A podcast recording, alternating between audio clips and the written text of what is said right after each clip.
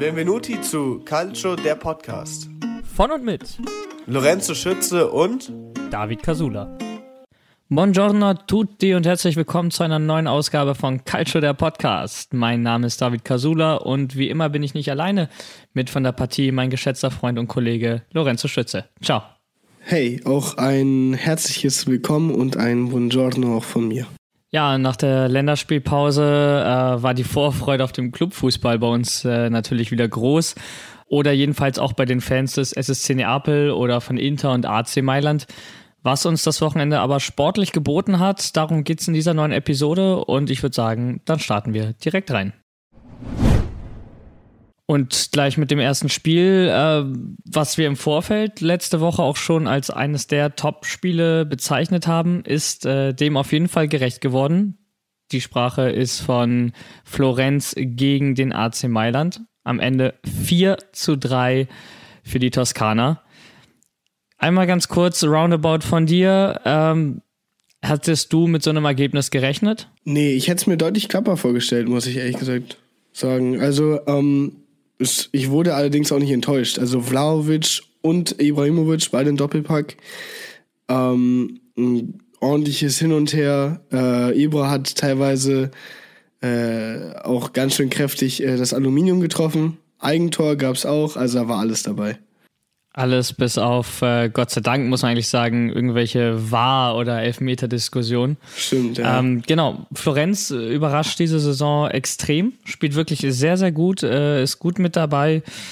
Ähm, was man ja von einer Mannschaft, die normalerweise eher im, im Mittelfeld der Serie A wiederzufinden ist, ähm, doch nicht gewohnt ist. Momentan punktgleich mit Juventus Turin und äh, Lazio Rom. Mhm. Ähm, auch nur ein Punkt von der Europa League Qualifikation entfernt. Traust du den Fiorentinern zu, dieses Jahr den europäischen Wettbewerb, also für die neue Saison, klar zu machen? Wollte ich gerade sagen. Äh, ich glaube, die Fiorentina macht dieses Jahr äh, auf jeden Fall irgendeinen Platz. Ich bin mir ehrlich gesagt noch nicht sicher, welcher. Ähm, aber auf jeden Fall ein Platz im europäischen Fußball klar. Ob es jetzt die Conference League, äh, die Europa League oder Champions League ist. Ich muss allerdings ehrlich sagen, ich erwarte mir da mehr gegen, also etwas gegen Europa League bis Conference League, als äh, dass sie sich einen Champions League Platz klar machen. Europa League, Conference League und natürlich auch Champions League äh, stehen ja auch die Woche wieder an. Darauf kommen wir dann später auch nochmal in Ruhe zu sprechen. Gucken wir jetzt nochmal, würde ich sagen, wirklich auf, auf die Partie. Äh, du hast es ja auch gesehen, ähm, das 1 zu 0. Ja, Torwartpatzer von Tatarujanu, dem Ersatz von äh, Mike Magnon. Klar, es regnet, aber den Ball hat er ja eigentlich schon fest. Ja, nee, also sowas kannst du, sowas kannst du nicht vergeben. Ich habe mir das auch nochmal angeguckt. Ähm, der hat den Ball ja fest in der Hand, rutscht dann irgendwie weg, dann fällt ihm der Ball weg äh, oder beziehungsweise rutscht dann aus der Hand. Ähm, dann, ich weiß nicht wer, aber ein Innenverteidiger von Milan, nächster Fehler, stellt nur den Körper rein und wartet auf keine Ahnung wen. Also, wenn ich der Innenverteidiger gewesen wäre, hätte ich den Ball einfach direkt rausgehauen. Ähm, also, wäre der erste Reflex gewesen. Und dann wurde der Ball reingestochert. Äh, ja, ich könnte so. mir das als Torwart auch nicht angucken. Also ich, ich finde es nee. furchtbar. Ähm, mittlerweile wissen es die Zuhörer ja auch, dass ich äh, selber Torhüter bin. Ich finde es furchtbar, irgendwelche Torwartpatzer zu sehen. Also, weil man es so selber relaten kann, weil viele Sachen einem irgendwie schon mal im Training oder vielleicht auch mal im Spiel selber passiert sind. Gerade so ein Ding aus der Luft gefangen, ähm, doof aufgekommen, Ball rutscht wieder raus. Ob es ein Gegentor gab oder nicht, völlig egal. Aber man kennt das Gefühl. Und äh, das ist ein ganz, ganz bitterer Moment gewesen und war der Auftakt ähm, für Florenz, die 2-3-0 in Führung gegangen sind und das gegen den AC Mailand, der diese Saison mit Napoli und Inter eigentlich das Nonplusultra der Serie A bildet. Wirklich sehr überrascht, war für mich ein extrem spektakuläres Spiel. Ähm, hätten nach 40 Minuten auch schon 8-8 stehen können. Ohne mhm. Probleme, hätte sich auch niemand beschwert. Ist am Ende ja auch torreich geworden. Aber, und darauf müssen wir jetzt auch widersprechen, Florenz führt 3-0, aber innerhalb von fünf Minuten steht es auf einmal 3-2. Und zwar durch Slatan Ibrahimovic. Ja, das ist so eine Sache, die hat mich äh, ehrlich gesagt weniger überrascht. Also es war mir klar, dass auf jeden Fall ein Gegentor fällt. Ähm, zwei waren sehr überraschend, wären ja, also wäre ja beinahe das äh, dritte beziehungsweise ein Hattrick gewesen am Ende von Ibra. Hätte er nicht gegen die Latte geköpft, ist dann allerdings ein Eigentor geworden. Also ist von der Latte. Zweieinhalb direkt, Tore für ihn. Ja, genau. Also ist halt ähm, dann äh, gegen den Innenverteidiger von äh, Florenz auf dem Oberschenkel und dann ins Tor. Allerdings muss ich sagen, ähm, beide Konter, äh, beziehungsweise den ersten auf jeden Fall sehr gut rausgespielt. Ähm, also Konter sage ich deshalb, es war zwar ein abgefangener Ball äh, von Ibra, äh, von der, also den er von der Innenverteidigung von Florenz abgefangen hat. Allerdings. Was auch ein extremer Abwehrfehler war, muss man halt auch so sagen. Also auf jeden ohne Fall. Also Bedrängnis den Ball da, da zurückzuspielen. Genau, also auch da wieder sage ich, der erste Reflex als Innenverteidiger muss eigentlich sein, okay, ich habe keine Optionen, hau ich ihn raus. Also wenn einer den Ball Richtig. raushauen darf, dann sind es meistens Torhüter oder Innenverteidiger. Absolut, so, ja. Ähm, ich sage deshalb Konter, weil äh, Milan vorher im Ballbesitz war, den Ball dann verloren hat, stark, also sehr starkes Mannpressing gemacht hat und dann Ibra den Ball abgefangen hat, somit schnell umgeschaltet hat wieder und äh, aufs Tor geschossen hat. Ibra ja, stand ja auch so recht weit vorne schon bei, bei dem ja, ja, ne? Also der, ja. der war ja schon ähm, über die 16er Grenze fast hinaus. Genau, und äh, beim zweiten Tor war es ja so äh, ein schöner Angriff über die Flanke, also über äh, die linke Flanke. Schöner, strammer Pass, äh, flach in 16er. Ibra stand wieder richtig und einfach reingeschossen.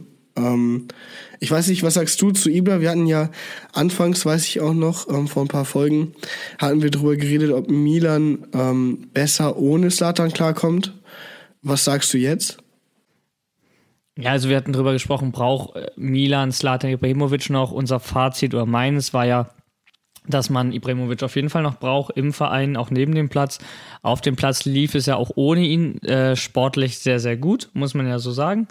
Ähm, in dem Spiel gegen Florenz hat vieles nicht zusammengepasst. Äh, da kam so ein bisschen das Gefühl hoch wie, wie bei Ronaldo und Juventus. So, die Mannschaft äh, schafft es irgendwie nicht zu treffen und dann muss es eben einer richten. Und bei Milan ist einfach mit seiner Erfahrung und äh, mit immer noch seiner Klasse, die Ibrahimovic einfach hat, derjenige, der da eben noch mal ein bisschen für Mailänder Hoffnung und für ein bisschen ähm, Kuddelmuddel auch im Strafraum von Florenz sorgen kann. Und das hat er eben auch gezeigt und beweist eigentlich ja doch, dass Milan ähm, in schwierigen Spielen, in denen es nicht läuft, Slatan Ibrahimovic immer noch sehr, sehr gut ähm, ja, gebrauchen kann und eventuell sogar auch benötigt. Aber was mich eher da auch interessiert ist, ich, ich habe es noch nicht ganz rausfinden können, was waren für dich denn die Gründe, dass ähm, ja, dass Milan bei Florenz, die natürlich nicht schlecht dastehen, aber vier Gegentore kassiert und grundsätzlich drei Tore schießt, aber das nicht reicht. Naja, Milan, muss ich jetzt sagen, ist äh, extrem gut wieder reingekommen, aber so wie du gerade eben auch schon angesprochen hattest mit Slatan, der war in dem, also in dem Spiel tatsächlich einer der ganz wenigen Instanzen, also offensiven Instanzen, die Milan so zur Verfügung hatte. Ähm, das hat man ja auch schon in der ersten Halbzeit gesehen. Ich glaube, Ibra hat in der ersten Halbzeit zweimal Pfosten getroffen oder auf jeden Fall Aluminium und dann zum äh, dritten Tor ja auch nochmal aufs Alu, was dann zum Glück, also für Milan dann nochmal ein Tor war. Ähm, also das war ja so einer der wenigen offensiven Instanzen, die Milan hatte. Das heißt, in dem Spiel hat es auf jeden Fall schon mal nicht gereicht. So, also Florenz hat es so ganz gut gemacht, beziehungsweise auch Vlaovic dann ähm, zum Schluss hin mit seinem Doppelpack. Mit dem muss man halt auch da einfach sprechen. Also ein genau. Topstürmer, auch jetzt wieder zwei Tore. Ja, also es war quasi das klassische, also wirklich so, wie man es auf, äh, weiß ich nicht, auf dem Papier vergleichen kann. Das war das klassische Stürmer-Duell. In dem Fall muss ich jetzt sagen, hat Vlau, also hat Vlaovic einfach gewonnen, also nicht nur individuell, sondern halt auch äh, einfach mit der Mannschaft. Fiorentina hat natürlich gewonnen, 4-3. Ähm, Satan war allerdings auch nicht schlecht. So, du fragst mich jetzt, warum es nicht reicht. Naja, weil am Ende, und das predige ich ja schon seit Anfang des Podcasts und noch weit davor, ähm, so wie ich es immer beigebracht bekommen habe, Fußball ist halt kein Individual, sondern Mannschaftssport. Ähm, da kann einer oft so viel machen, wie er will. Es reicht auch, ähm, also ich will jetzt nicht oft sagen, aber so eine Sache zwischen manchmal und oft reicht es ja auch, äh, wenn eine Mannschaft einen Starspieler hat, der dann alles richtet. Also es funktioniert schon, allerdings nicht immer. Es gibt natürlich auch ähm, oft Fälle, wo es nicht klappt. wie bei diesem Fall. Also da hat es halt einfach nicht gereicht, weil äh, Milan als ganze Mannschaft nicht komplett präsent war. Milan äh, hat die ganze Zeit ähm, auch versucht, die Spielkontrolle zu übernehmen, also das ja. Heft auch in die eigene Hand zu bekommen. Das ist ihnen aber eben nicht gelungen. Also na klar, auswärts bei Florenz das Spiel machen zu wollen, ist mutig, gerade bei der Fiorentina, die wir diese Saison eben erleben. Ähm, aber die waren immer gefährlich, immer Nadelstiche gesetzt, äh, immer mal wieder vors Tor gekommen und eben eiskalt vorm Tor. Und eben nicht zuletzt durch, durch Vlaovic. Und das macht ihn ja eben auch so, so gut und und so stark, weil er einfach effizient ist. Der braucht nicht viele Dinger vom Tor, äh, um, um letztendlich das Leder eben auch rein zu versenken. Das ist es halt, ja. Genau, und deswegen äh, muss man einfach sagen, das war wirklich ein Spiel, wo beide Mannschaften ähm, eine sehr gute Leistung äh, abgerufen haben es aber eben an so Kleinigkeiten am Ende gefehlt hat. Und bei Milan war es dann vielleicht ähm, wenn man sich anguckt und man sieht drei Tore geschossen, dann muss man sich bei der Defensive hinterfragen, wenn man trotzdem verliert. Und äh, bei Florenz, äh, ja, am Ende etwas glücklich, dass sie noch gewonnen haben, aber auch absolut verdient. Und äh, damit sowieso, ja, ja. Würde, würde ich das abschließend zu dem Spiel sagen. Außer du möchtest noch was ergänzen. Ja, tatsächlich. Ähm, nicht generell zu dem Spiel, ähm, wobei es mir in dem Spiel besonders aufgefallen ist. Ich wollte dich nämlich äh, was dazu fragen. Mir ist im Spiel aufgefallen, dass sich Vlaovic und Zlatan gar nicht so verschieden sind. Also ich habe, also ich sehe da auf jeden Fall ein paar Ähnlichkeiten. Äh, Zlatan sowie Vlaovic sind beide relativ groß. Ähm, Ibra weiß ich irgendwas über 1,90 äh, und Vlaovic, glaube ich, ist 1,88. Also was um den Dreh. Ähm, beide natürlich einen Doppelpack gemacht. Und ich finde auch Vlaovic, vielleicht ist es ein bisschen zu weit äh, hergeholt. Erinnert mich ein bisschen an jüngeren Startern. Äh, vielleicht nicht ganz so, nicht so ganz so die Extraklasse, zumindest noch nicht. Äh, aber hat auf jeden Fall gewisse Züge. Da wollte ich dich fragen, ob du mir da zustimmst oder ob du das vielleicht ganz anders siehst.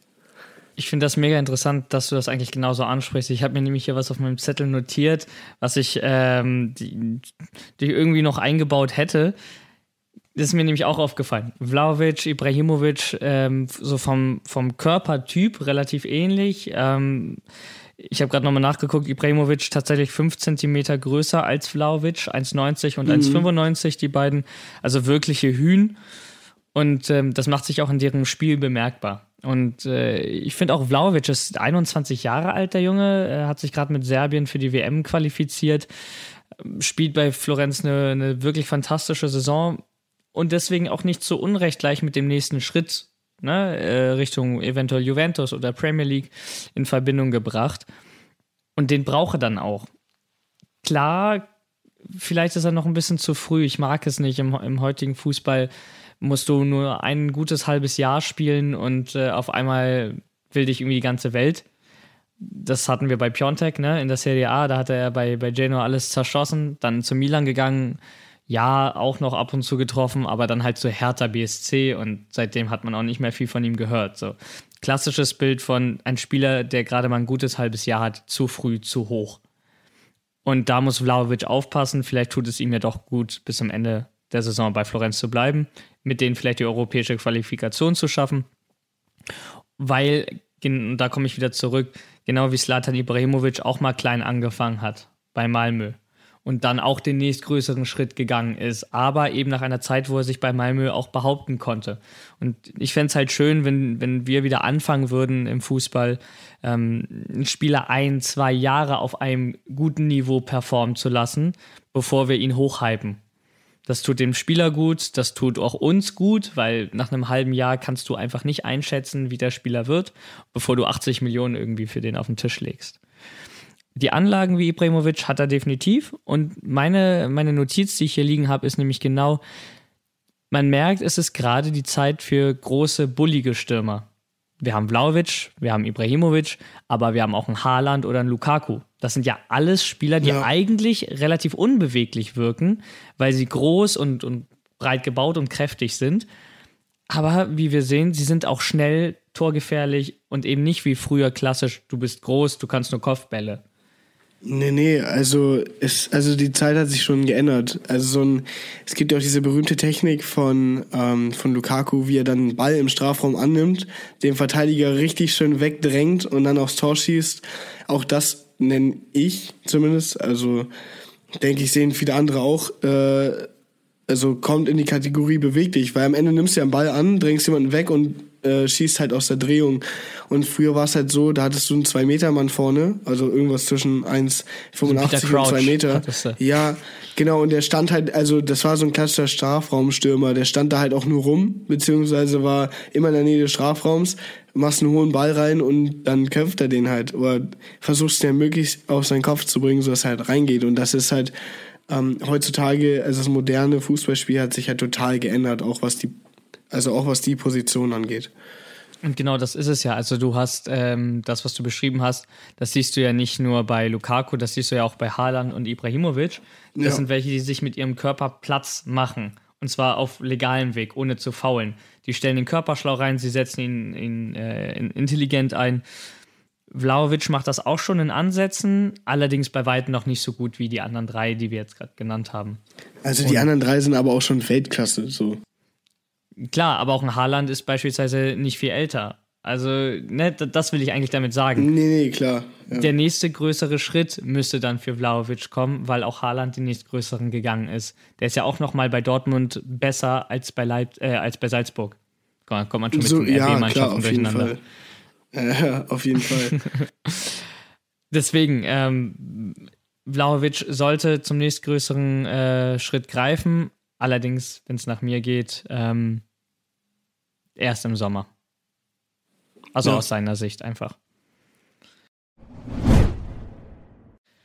Gut, dann hatten wir die Partie Lazio Rom gegen Juventus oder wie FIFA-Spieler sagen würden, Lazio gegen Piemonte Calcio.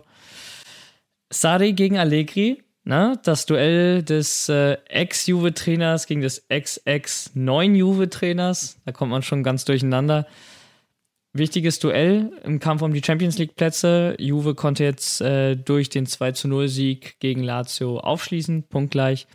Ähm, Lazio zwar noch vor ihnen, aber da ist auf jeden Fall das europäische Geschäft wieder drin für die alte Dame. Und du weißt es, ich weiß es, jeder weiß es, in Italien wird es Diskussionen geben, denn Juventus gewinnt durch zwei Elfmeter. Das ist Potenzial für die Zeitung. Ja, wollte ich tatsächlich auch ansprechen, ähm, wie du das siehst. Also ich sag mal kurz meine Meinung dazu. Zwei Elfmeter waren alle verdient, also alle beide. Ähm, da gab es auch keine Diskussion. Ich finde allerdings, ja. Juventus hat das Spiel an sich auch nicht so schlecht gespielt. Es war kein typisches Juventus-Spiel wieder. Also Juventus ist meiner Meinung nach äh, seit den letzten äh, ein bis zwei Jahren auch nicht mehr wiederzuerkennen äh, zum Führen Juventus. Ähm, aber also sie haben es relativ souverän gespielt, sie haben sich die Elfmeter verdient, 2-0 ist es geworden. Äh, Lazio hat keineswegs besser gespielt, finde ich. Es war ein relativ gut aufgewogenes Spiel und Juventus hat am Ende verdient gewonnen. So. Ich weiß nicht, was sagst du dazu? Aus dem, ja, mir sind aus dem Spiel äh, eigentlich von Lazio eher nur, nur zwei Szenen äh, im Kopf geblieben. Einmal der, der Weitschuss, ich glaube Milinkovic-Savic war das in der ersten Halbzeit. Einmal den, den Chesney relativ äh, leicht wegpariert hat. Und ähm, ganz kurz vor Schluss ähm, da gab es eine Flanke auf dem Fünfer, wo Lazio es versäumt hatte, ähm, das Hochspringen und Reinköpfen richtig zu timen. Chesney ist da nicht rausgekommen, fand ich ein bisschen kritisch. Äh, hatte da Glück eben, dass der Lazio-Spieler da ähm, ja, selber sich ein bisschen verschätzt hat. Ansonsten wäre es auch ein Gegentor gewesen. Tut aber Chesney am Ende ja auch wieder gut, mal eine weiße Weste wieder zu haben. Tut Juventus gut. Ähm, gewonnen zu haben, natürlich äh, Lazio muss sich da selber ankreiden, zu Hause nicht mehr daraus gemacht zu haben. Das Stadion war schön voll, ähm, hat echt Spaß gemacht. Auch äh, bei Juventus waren die Ultras auch wieder dabei. Und dann muss Lazio so ein bisschen, aber auch, wie ich finde, ähm, aus dem Heimvorteil ähm, ja, Profit schlagen. Und das haben sie einfach an dem Abend nicht gemacht. Juventus hat das Spiel eigentlich diktiert und ähm, ja, dann dementsprechend auch verdient 2 zu 0 gewonnen. Und über die Elfmeter müssen wir nicht sprechen. Also da bitte ich dich. Beim ersten gab es nicht einen einzigen Ballkontakt, äh, sondern nur Kontakt mit Morata. Beim zweiten hatte Pepe Reina meines Erachtens sogar noch Glück, dass er dann nicht mit Rot vom Platz gegangen ist. War zwar nicht letzter Mann. Ja, auf jeden Fall. Also aber der war ja, in die Beine. Naja, aber ich also, meine, eben, also, also bis von hinten die Beine äh, gerätscht, nachdem du dem, also nachdem du dich komplett ja. verschätzt hast. So, das ja, kann auch gerne mal eine rote sein. Und ich weiß auch nicht, warum er da unbedingt rauskommen musste, weil ein Lazio-Verteidiger war noch da. Als Torwart ähm, gehst du dann eventuell beim Stand von 1 zu 0 nicht dieses volle Risiko. Er muss sich sicher gewesen sein, dass er davor Chiesa an den Ball kommt. Chiesa ist aber einfach zu schnell und äh, letztendlich böse umgegrätscht worden, äh, aber geht ihm ja gut. Ich hatte ehrlich äh, das so ein bisschen die Sorge, als ich das gesehen habe, dass Foul entweder steht er sofort auf oder der ist richtig kaputt ein bisschen äh, beruhigt auch. Äh, ah, okay. Ja, auch ein bisschen mit Blick auf die Nationale, dass, dass sich der Käse nichts getan hat, weil ja, die, die Chance auf den Ball doch sehr gering mhm. war, da noch anzukommen. Aber gut, also wie gesagt, am Ende muss man nicht drüber diskutieren. Zwei klare Elfmeter für Juventus. Äh, der war hat funktioniert. Ne? Muss man dann auch mal lobend erwähnen, da wir ja äh, viel immer auch unsere Probleme mit dem Videoassistenten haben, muss das ja auch mal gesagt sein. Und damit, genau, ist Juventus genau wieder ein bisschen rangeklettert. Ähm, mit Florenz und Lazio eben punktgleich auf den Plätzen 8 bis 6. Alles ist drin, alles ist möglich. Wir haben erst 13 Spieltage. Und ähm, jetzt wäre eher die Frage, kommt Juventus nochmal zurück? Wir haben es immer mal wieder angesprochen. Jetzt kommen sie zurück, aber jetzt, aber jetzt und immer wieder die Rückschläge.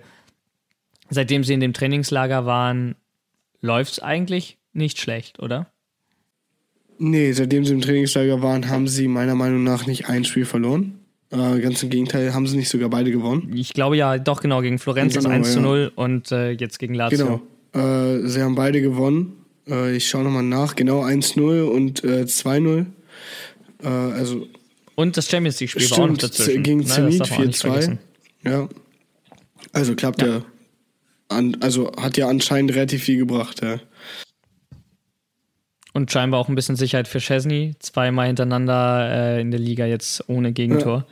Aber äh, ich habe ich hab hier die Statistiken natürlich auch gewälzt. Ähm, Juventus bleibt bei 1,2 Gegentore pro Spiel.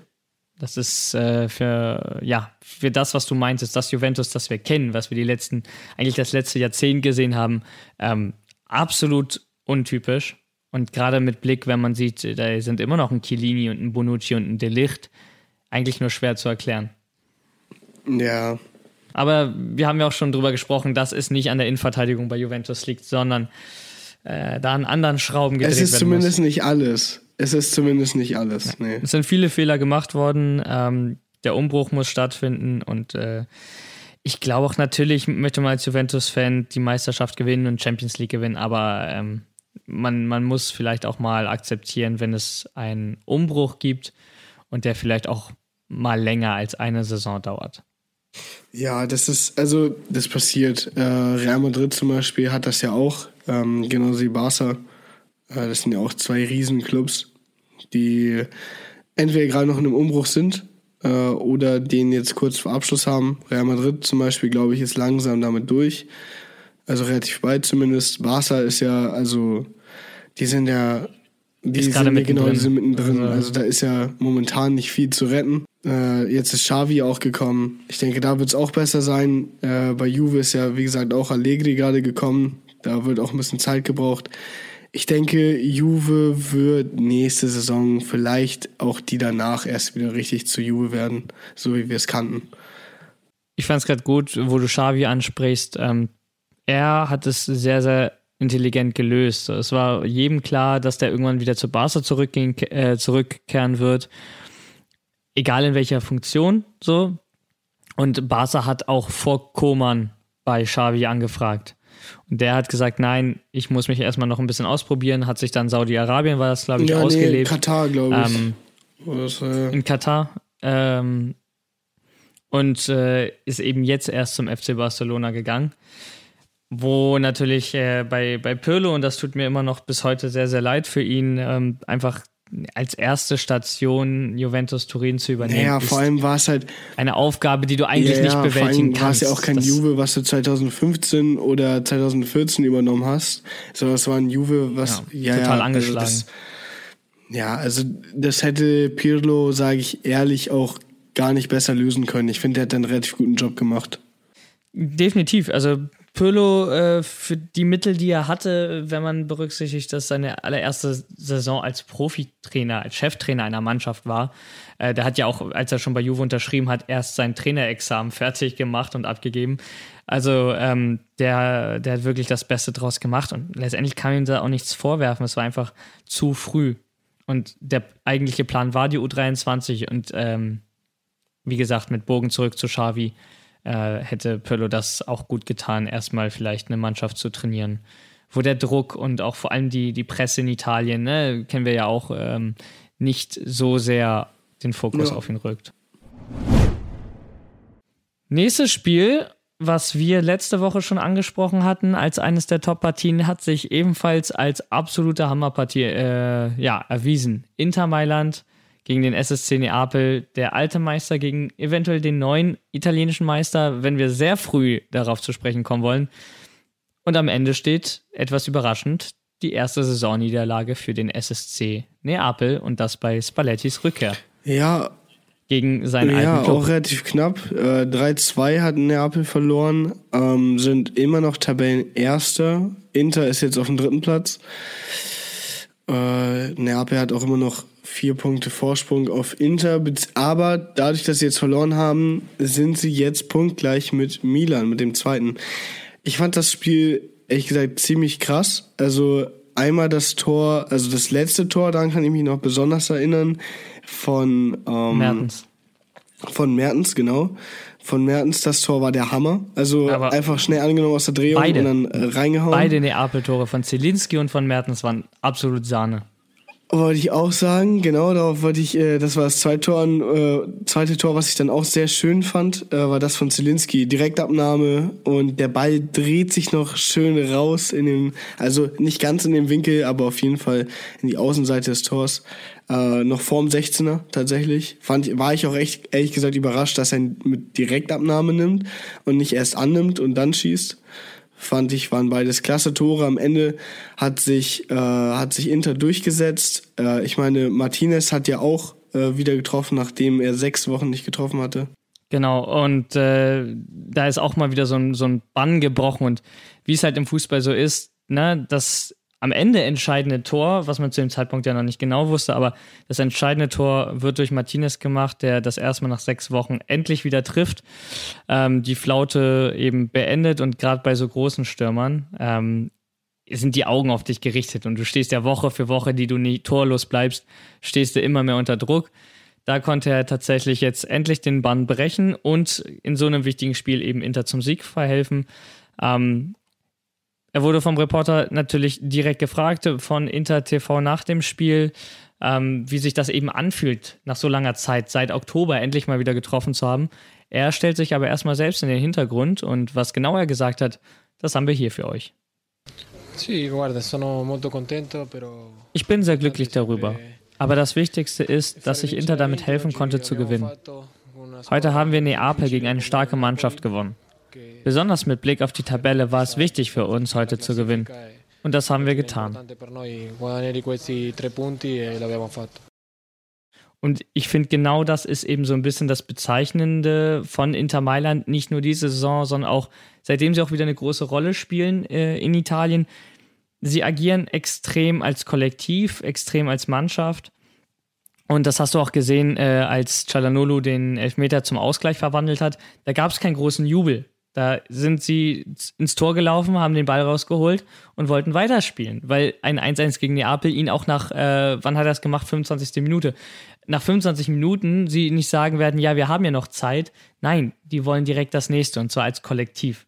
Und das ist das, was sie so extrem stark macht. Und äh, vor dem Tor hast du gesehen, Korea ist durch, durchspaziert. Also ist komplett nicht angegangen worden, ist durch die napolitanische Hälfte gelaufen und hat dann trotzdem am Ende noch abgelegt auf Martinez. Und Lautaro lässt sich dann ja nicht lang bitten.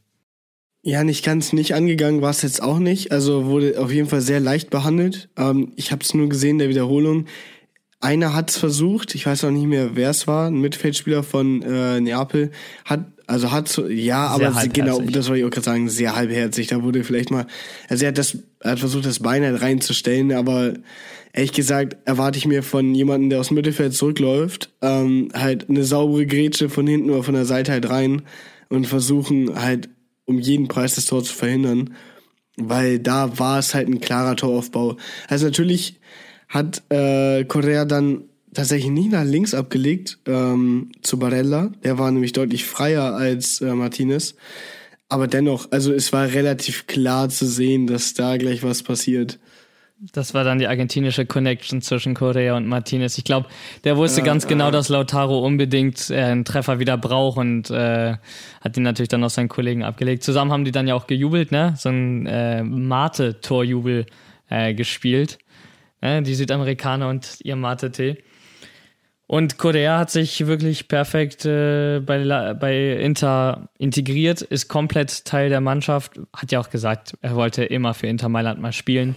Ähm, mhm. Correa ist bei, bei Inter so ein bisschen das, was auch Chiesa bei Juventus äh, dann eben ist.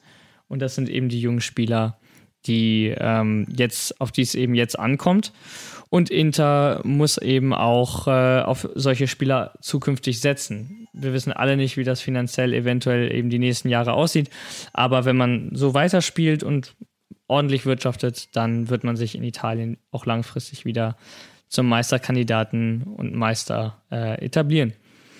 Und es war natürlich zusätzlich auch der erste Sieg von Inter gegen einen der Big Player in der Serie A, was ihnen diese Saison noch nicht gelungen ist. Ähm, mit Napoli den ersten wirklich großen Konkurrenten geschlagen. Und ähm, ja, sonst viel natürlich unentschieden gespielt. Da hatten wir ja auch drüber gesprochen. Ne? Was fehlt am Ende bei Inter?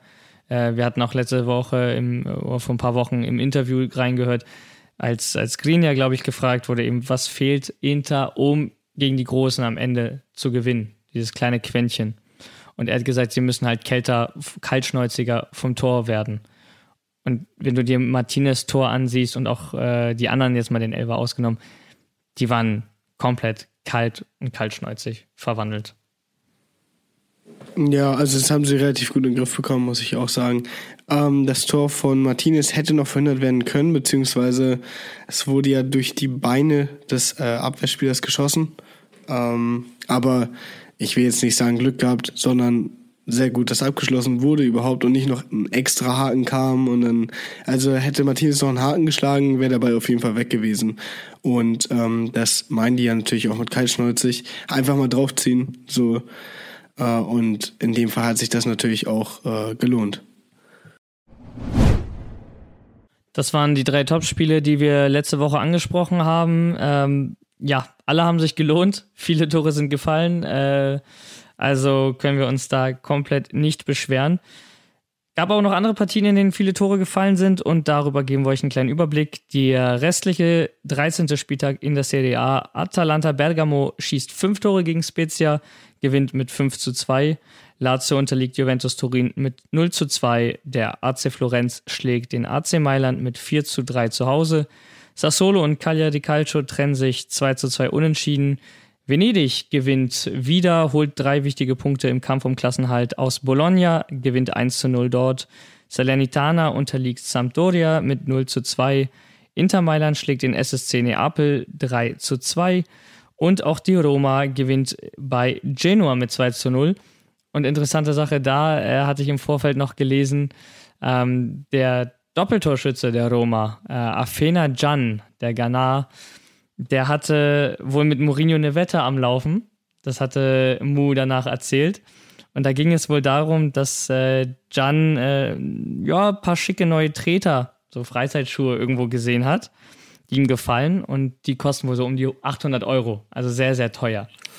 Und ja, ähm, da hat Mourinho wohl gesagt, dass er ihm die Schuhe ne, kaufen wird, wenn er diese Tore schießt. Eine hat er sie geschossen und ist nach dem Spiel zu Mourinho gegangen, um ihn daran zu erinnern, dass er jetzt die Schuhe kriegt. Und Mourinho meinte, morgen früh gehe ich dann in den Shop und kaufe sie ihm. Das ist doch cool. Ja, das motiviert natürlich äh, einen Spieler auch. Also ich glaube, das ist dann auch viel weniger das Paar Schuhe, sondern äh, eher die Botschaft, beziehungsweise es geht da mehr um den Gedanken, äh, der da zählt. Also allein, dass der, dass Mourinho halt so mit Afenajan ähm, interagiert, weißt du, das ist halt auch irgendwo also das bringt einen ja auch viel näher äh, zusammen, so so eine zwischenmenschliche Beziehung, ähm, so eine Enge natürlich auch, weil du machst ja nicht einfach so äh, Wetten. Ähm, ja, also ich kenne das selber. Wir hatten damals auch, äh, als ich im NEZ gespielt habe, auch ab und zu mal äh, eine Wette mit dem Trainer. Ähm, Wenn es dann geklappt hat, dann hast du natürlich auch eingelöst. Dann war am Ende ging natürlich nicht um Schuhe, um die 800 Euro. Oder? Es ging um keine 800 Euro Schuhe, nee. ähm, aber äh, wie gesagt, da geht's halt auch viel mehr um den Gedanken, der da zählt. Ähm, ja, also klar, 800 Euro Schuhe, die spielen halt in den Dimensionen, ist ja auch logisch. So, äh, aber wie aber gesagt, das habe ich ja auch damals schon gesagt, Mourinho ist ja auch einer, der unterhält sich gerne mit Spielern und das hilft natürlich auch der Mannschaft und in dem Fall hat man es ja besonders gesehen. Und daran merkt man, finde ich, auch äh, extrem und deswegen habe ich die kleine Geschichte gerade noch erzählt. Ähm, Mourinho und Joroma. Ich kriege immer mehr und mehr das Gefühl, also ich hatte schon, als der Wechsel verkündet wurde, aber genau durch solche Geschichten, ähm, die passen einfach zusammen.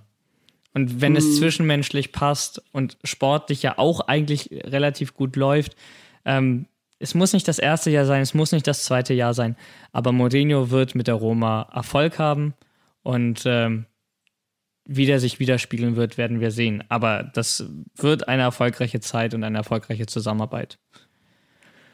Dann hatten wir noch ein Spiel. Hellas Verona äh, gewinnt gegen Empoli. Wir nehmen heute am Montagabend auf. Das heißt, die Partie FC Turin gegen Udine ist noch nicht gespielt. Ähm, bisschen so die, die Sorgenkinder. 14. gegen 15. Ähm, wer macht für dich das Rennen? Torino oder Udine? Ja, also man sieht bei beiden, also Udine hat jetzt die, äh, hat jetzt natürlich das letzte Spiel gewonnen, ähm, dann verloren und dreimal unentschieden gespielt. Turin hat also tatsächlich im Wechsel verloren, gewonnen, verloren, gewonnen, verloren. Ich weiß nicht, es ist, also Udine tritt tatsächlich ein bisschen souveräner auf. Allerdings glaube ich, dass Turin das machen wird. Ähm, ich glaube, der FC Turin wird das mit einem 1-0 machen. Äh, Vielleicht bin auch einfach nur ich das jetzt, weil immer abwechselnd verloren gewonnen wurde und die das letzte Spiel verloren hatten. Deshalb müssen jetzt eigentlich gewinnen. Wälzer. Ja, nee, nee, ich habe das irgendwie ein Gefühl, dass äh, Turin das macht. Oder tatsächlich ein Unentschieden, äh, wenn dann aber 0-0 oder 1-1. Also irgendwas relativ Knappes, kann ich mir vorstellen. Das denke ich auch. Ähm, am Ende sind es aber extrem wichtige Punkte und können uns auf ein heißes Spiel da freuen. Und äh, bevor wir über die heißen Spiele im europäischen Wettbewerb sprechen, machen wir eine kurze Pause und dann hören wir uns gleich wieder. Da sind wir wieder zurück und äh, genau, wir kommen aus diesem Dreitages-Spielrhythmus äh, nicht raus, egal ob Länderspiel, englische Woche oder eben wie jetzt wieder der europäische Wettbewerb. Und äh, wir spannen euch ein bisschen mehr auf die Folter, weil wir fangen erstmal mit der Europa League an. Da haben wir Spartak Moskau gegen den SSC Neapel bereits am Mittwoch um 16.30 Uhr steigt die Partie. Ähm, russische Zeitverschiebung ähm, ist dafür verantwortlich. Neapel ist Tabellenführer und mit einem Sieg am Ende auch in der K.O.-Runde safe durch. Ähm, schafft Neapel es, sich am Donnerstag, äh, beziehungsweise am Mittwoch ähm, fürs, ja, für die nächste Runde zu qualifizieren? Ich glaube und hoffe schon. Also mehr hoffen als glauben tatsächlich, weil äh, Neapel das also Neapel hat es noch nicht so also noch nicht so regelmäßig in die KO Phase geschafft in internationalen Wettbewerben. Allerdings glaube ich das. Also Spartak Moskau ist auf jeden Fall auch nicht zu unter, äh, unterschätzen.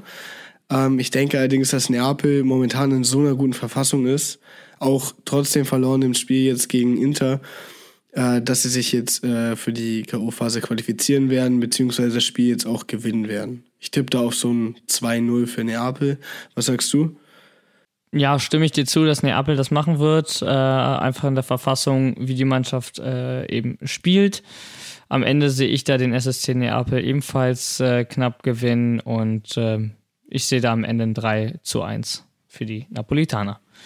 Ja, Anderes. Wo äh, wir auch ja. Ja, sonst äh, wollte ich einfach mal weitermachen. Wo wir auch gerade bei Moskau sind, ähm, wollte ich dann das Spiel Lokomotive Moskau gegen Lazio ansprechen in der Euro. Ähm, was sagst du? Was ist dein Eindruck äh, von beiden Mannschaften? Genau, Partie am Donnerstag. Äh, Sieg enorm wichtig für Lazio. Ist eine sehr enge ja. Gruppe, alles sehr dicht auf dicht. Ähm, und da darf man es sich eben nicht erlauben, ähm, ja, federn zu lassen. Und äh, ich glaube aber, dass obwohl Lokomotiv ein unangenehmer Gegner ist, dass äh, Lazio sich da durchsetzen wird. Die werden nach dem Spiel gegen Juventus, wir haben drüber gesprochen, es ist eine wirklich Hü mal Hot Mannschaft diese Saison und deswegen sage ich, nach der Niederlage gegen Juventus werden die sich wieder aufschwingen und dann auch dementsprechend Lok schlagen. Am Ende sehe ich da ein 2 zu 1 für Lazio. Ja, sehe ich tatsächlich genauso. Ich glaube auch, dass Lazio äh, Lokomotive Moskau schlägt. Äh, haben bisher noch nicht ein Spiel in der äh, Euro, also in der Gruppe gewonnen. Also rede ich gerade von Lokomotive Moskau. Äh, Lazio ist gerade auf dem zweiten Platz, Moskau auf dem letzten, also auf dem vierten Gruppenplatz. Äh, Lazio hat zwar auch das letzte Spiel in der Euro verloren. Ähm, denke allerdings, dass es gegen Moskau, obwohl, wie du schon gesagt hast, sie natürlich auch ein unangenehmer Gegner sein können, ich denke, da wird's äh, relativ souverän im 2-1 weitergehen. Bevor wir allerdings zur Champions League kommen, wollte ich auch noch äh, die Conference League ansprechen äh, mit der Roma.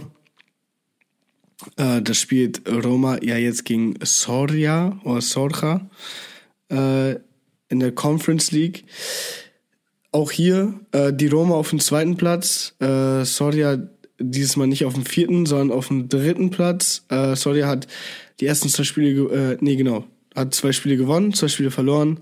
Roma hat äh, zwei Spiele gewonnen, eins natürlich verloren, 6-1 gegen äh, Bode und äh, dann wieder unentschieden gespielt gegen Bode Glimt. Das bricht ihnen natürlich jetzt auch so ein bisschen das Genick, äh, die Punkte, die man da gegen Bode eben äh, hat liegen lassen. Ähm, am Ende waren es ja eigentlich fünf Punkte, vier Punkte, die man da hat liegen lassen. Ähm, dementsprechend ist Böde jetzt äh, Tabellenführer. Die Roma hat es nicht mehr in der eigenen Hand. Sie müssen darauf hoffen, dass ähm, ja, die Norweger stolpern und ähm, ja, sie selber müssen gewinnen. Am besten jetzt direkt gegen Soria, die Ukrainer. Ähm, Sieg ist Pflicht für die Roma. Das weiß Mourinho, das weiß die Roma. Und deswegen sage ich, gewinnt die Roma mit 3 zu 1. Ja, also äh, wird Roma sich gegen Soria durchsetzen. Ich meine, Soria hat sechs Punkte, äh, Roma sieben. Ähm, setzt sich die Roma gegen Soria durch, äh, sind sie relativ sicher auf jeden Fall auf dem zweiten Platz. Äh, ZSKA Sofia hat nur einen Punkt, da ist nichts mehr zu machen. Ähm, das heißt allerdings auch, dass äh, Bode Glimt gegen ZSK Sofia danach, oder beziehungsweise äh, als gegenüberliegendes Spiel spielt, ähm, erster gegen letzten. Das heißt, die Wahrscheinlichkeit, dass äh, Roma auf den ersten Platz kommt, ist relativ unwahrscheinlich. Gibt aber Dadurch, natürlich noch einen sechsten Spieltag, ne? Also wir sind jetzt erstmal im fünften. Ja, ja, klar. Ähm, no, aber ja, auf jeden Fall. die Roma darf nicht verlieren. So, das ist wichtig. Genau, äh, das aus, ist aus italienischer Sicht. Aber wie gesagt, ich, die sind sich bewusst, äh, Mourinho wird nicht viel rotieren, der wird ähm, mit, mit der Mannschaft auflaufen, der er vertraut der wird definitiv nicht akzeptieren, dass man im, in der neu gegründeten Conference League in der Gruppenphase ausscheidet als äh, Roma. Gerade nicht nach den Zielen, glaube ich, die man sich intern neu definiert hat. Bevor wir dann zur Champions League kommen, äh, gibt es hier nochmal eine kurze Werbepause für euch und wir sehen uns gleich. Wir sind zurück aus der kleinen Pause nochmal und äh, gehen in den Endspurt. Da haben wir nämlich noch vier sehr, ähm, ja, wahnsinnig wichtige Spiele für die italienischen Mannschaften in der UEFA Champions League. Ähm, angefangen mit Young Boys Bern am Dienstag gegen Atalanta Bergamo. Mit einem Sieg wäre die Europa League für die Bergamaschi auf jeden Fall schon mal fix das Achtelfinale wäre wieder greifbar. Man hatte da ja so durch äh, ja, späte K.O.s gegen Cristiano Ronaldo ähm, am Ende doch ein paar Punkte liegen gelassen, die vielleicht schon gewonnen geglaubt waren. Ich selber zähle mich da auch ein. Es war, ähm, ja, es, es entwickelt sich zu einem Trauma, Cristiano Ronaldo und Atalanta Bergamo, glaube ich. Bedeutet jetzt aber eben Menu und Villarreal mit sieben Punkten momentan weiter. Aber Bergamo eben mit fünf noch nicht tot. Und äh, wenn man sich jetzt gegen Young Boys durchsetzt, will er Real und Menu sich gegenseitig die Punkte schön wegnehmen, ähm, dann ist auf jeden Fall äh, die ja, das Achtelfinale wieder drin. Die Europa League wäre damit komplett direkt erreicht. Und äh, ich glaube, dann kann man auch das, den letzten Spieltag etwas entspannter angehen. Ja, denke ich auch. Also tatsächlich sage ich, in dem Fall wäre es besser, wenn entweder Menu oder Villarreal gewinnen, ähm, dass einer dann zehn Punkte hat und der andere dann nur sieben. Äh, momentan haben nämlich beide nur sieben Punkte und Atalanta ja wie gesagt fünf. Sollte, also Atalanta kann dann durch einen äh, Sieg acht Punkte haben, wäre dann auf dem zweiten Platz äh, und somit in der K.O.-Phase der Champions League, beziehungsweise im Achtelfinale.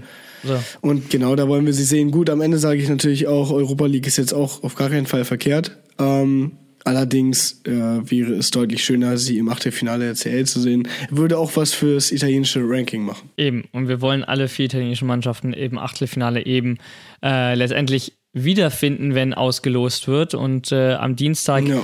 spielt eine Mannschaft, die sich darüber gar keine Sorgen mehr machen muss. Ähm, überraschenderweise, wenn man sich die Liga anguckt, mag man es kaum glauben. In der Champions League absolute Macht. Äh, Juventus hat sich bereits das Achtelfinale gesichert und äh, ein Unentschieden gegen Chelsea im direkten Duell würde bereits auch für den Gruppensieg reichen. Ähm, sogar ein Spieltag vor Schluss. Und äh, ich glaube, das würde Allegri, gerade was das Thema Rotation angeht, ähm, sehr gelegen kommen, wenn man nicht bis zum Schluss um den ersten Platz kämpfen müsste. Auf jeden Fall. Juve äh, jedes Spiel gewonnen bisher. Ähm, ja. Zwölf Punkte auf dem ersten Platz, Chelsea neun. Also sind da schon mal drei Punkte äh, Unterschied. Ich denke, dann ist das direkte ehrlich, Duell am Ende. Ja, genau, das direkte Duell zählt. Ich denke allerdings auch, dass Juve wieder dieses Spiel gewinnen wird. Ähm, weißt du was? Ich nehme diesmal meinen äh, letzten inoffiziellen Tipp, den ich auch in der Folge abgegeben habe, als jetzt offiziellen. Ich sage, äh, Juve gewinnt das Spiel wieder mit 1-0 ähm, und wird somit souveräner äh, Gruppensieger. Schließe ich mich an. Äh, Massimiliano Allegri wird sein Lieblingsergebnis äh, auch in der Stamford Bridge einfahren. Mittwoch, Tag der Entscheidung für den AC Mailand. Ähm, großes, äh, pompöses Fanfaren. Tröten war vor der Champions League bei Milan. Endlich ist man wieder zurück. Am Ende muss man jetzt gerade sagen, oder Stand jetzt muss man sagen, das hatte man sich doch etwas anders vorgestellt. Nach vier Spielen ein Punkt auf dem Konto und das erst durch äh, das Unentschieden im letzten Spiel gegen Porto. Und sie sind zum Siegen verdammt. Milan muss gewinnen, um überhaupt noch die Chance aufs Achtelfinale oder auf die Europa League zu erhalten. Ähm, Atletico ist momentan äh, mit vier Punkten noch vor ihnen. Selbst wenn sie gewinnen, wären sie momentan nicht vor den Spaniern. Also um irgendwie noch weitermachen zu können in Europa, muss der AC Mailand gewinnen. Und ich sage, dass es am Ende, weil Atletico eben auch nicht irgendwer ist, es ist einfach eine starke Gruppe, in die Milan reingelost wurde. Ähm, nach einem harten Kampf und völliger Aufopferung ähm, geht es 2 zu 2 aus. Und äh, Milan wird am letzten Spieltag um die Europa League kämpfen. Was ist deine Prognose? Tatsächlich auch. Ich glaube, äh, Milan wird es diesen Spieltag sehr unwahrscheinlich packen. Ähm, Atletico ist einfach extrem stark. Äh, das gleiche geht für die anderen beiden, Porto und Liverpool. Von Liverpool gar nicht mehr zu reden. Also Liverpool ist jetzt auch mit zwölf Punkten auf dem ersten, haben sich auch schon einen Gruppensieg tatsächlich äh, sogar schon äh, gesichert. Ja, ähm, alles gewonnen. Sind überhaupt nicht mehr also greifbar. Ja, die haben alles gewonnen, so wie Juve. Äh, die sind überhaupt nicht mehr greifbar in der Gruppe. Das Einzige, was Milan machen kann, tatsächlich, um sich jetzt überhaupt noch irgendwie ins Achtelfinale zu retten, und da liegt es auch nicht ganz in ihrer Hand, ähm, ist jetzt beide Spiele gewinnen, hoffen, dass äh, Porto auch verliert und dann wären sie im Achtelfinale. Ähm, also spielen wenn, sie jetzt unentschieden. Wenn das passiert, das dann werden wir uns nochmal auf jeden Fall was fürs Achtelfinale und den AC Mailand ausdenken. Ähm, ja, auf jeden Fall. Also das da machen wir ja dann nochmal was Besonderes. Ja. Wenn das jetzt noch ja. geschafft wird, ein Punkt nach vier Spielen am Ende doch noch ins Achtelfinale zu kommen, in dieser wirklich Todesgruppe, ähm, dann äh, ja, denken wir uns da was Schönes aus. Inter Mailand ebenfalls noch in der Verlosung gegen Shakhtar Donetsk geht es. Ähm, bisher sieht es eigentlich relativ gut aus, auch wenn es eng ist. Allerdings hinter ihnen ist Sheriff Tiraspol. Die müssen gegen Real Madrid ran, weil Inter gleichzeitig ja gegen Shakhtar spielt. Mit einem Sieg und Schützenhilfe aus Madrid ähm, könnte, könnten die Nerazzurri sich auch am Mittwoch bereits fürs Achtelfinale qualifizieren und äh, wie Juventus dann das Ticket für die K.O.-Phase lösen. Ja, endlich wieder. Dein Tipp dazu? Äh, ja. Genau, nach dem letzten genau. Jahr Vierter, Gruppenvierter geworden, äh, da hat es für die Meisterschaft gereicht. So, Reicht es diesmal für, für parallel beides? Ja. Oder kommt, Mila, äh, kommt Inter eventuell nur in der Champions League ein bisschen mehr weiter? Ja, parallel weiß ich jetzt nicht. Ein bisschen mehr weiter würde ich jetzt auch, halte ich jetzt ein bisschen für übertrieben, weil die ja momentan auf dem dritten Platz sind. Also sind die ja trotzdem relativ gut in der Serie A dabei. Ähm, ich glaube, sie werden das Spiel gegen Donetsk äh, gewinnen. Äh, da bin ich mir sicher. Ich denke, auch so ein 2-1 äh, ist da auf jeden Fall drin, wenn nicht sogar ein 1-0. Ähm, Inter wird sich sicher qualifizieren. Äh, denk, also das sage ich jetzt so. Sheriff hat natürlich nur einen Punkt hinter, also ist natürlich nur mit einem Punkt hinter ihnen. Allerdings denke ich, wenn sie das jetzt äh, souverän gegen Donetsk machen und äh, das nächste Spiel dann, weiß ich gar nicht, haben sie es, glaube ich, dann gegen Real, ne? Äh, Inter Mailand äh, als, als ja. letztes Spiel in der Champions League. Ja. Nach dem, ja, ja, genau, nach dem Spiel gegen genau. Donetsk geht es gegen Real Madrid im direkten Duell. Ähm, ich denke, Wäre das vielleicht ist nicht schlecht, also, sich dann jetzt schon zu qualifizieren, bevor man nochmal gegen Real Madrid muss. Ja, das sowieso. Ich denke allerdings, dass es auch machbar ist, gegen Real noch zu gewinnen. Tatsächlich. Oder ein Unentschieden auf jeden Fall einzufahren. Ja, das Hinspiel gegen Real Madrid. Ähm, ich glaube aber in dieser Gruppe ist eben alles möglich und äh, letztendlich schließe ich auch nicht aus, dass äh, Sheriff Tiraspol äh, vielleicht ihren Lauf auch nochmal weiter fortsetzt. Also die haben ja, also was das angeht, eine Sensationssaison. Ja, schauen wir mal, ob sich das wirklich dann in die Geschichtsbücher bei denen noch weiter äh, ja, reinschreiben lässt oder ob Inter und Real Madrid am Ende das Rennen machen werden. Was auf jeden Fall äh, auffällt, ist, ähm, dass der AC Mailand ähm, ja, ich habe AC Mailand gesagt, und das ist auch richtig, dass der AC Mailand diese Saison in der ersten Champions League Saison seit langem Probleme hat, so wie Inter ja. letztes Jahr auch. Nach langer Abstinenz. Ja, ist ja aber auch klar. Und ja, das, war ja aber auch hervorsehbar. Genau, und wir sehen, dass Inter sich in der zweiten Saison der Champions League hintereinander gefangen hat, ähm, es wahrscheinlich ins Achtelfinale schaffen wird. Und das um ein paar Milanisti noch, äh, die uns zuhören, ein bisschen Mut zuzusprechen. Dasselbe wird auch mit Milan nächstes Jahr sein. Ähm, selbst wenn man jetzt nicht ins Achtelfinale kommt oder in die Europa League, ähm, Milan wird nächstes Jahr in der Champions League sein. Das ist meine Prognose. Und ähm, mhm. dort auch wie Inter jetzt eine deutlich größere Rolle spielen. Und äh, damit wären das eigentlich auch meine Schlussworte für heute. Ja, da will ich mich dir auch gleich anschließen. Ähm, ich sag dann einfach mal direkt, äh, wir sehen uns dann bei der nächsten Folge. Hat mich sehr gefreut, heute äh, mit dir über die aktuellen Themen zu sprechen. Äh, mich haben die äh, Spieltage sehr begeistert, sowie die kommenden Spieltage in, der, äh, in den europäischen Ligen. Ich freue mich dann schon aufs nächste Mal und von mir dann jetzt ein äh, Arrivederci e alla prossima. Arrivederci. Ciao, ciao.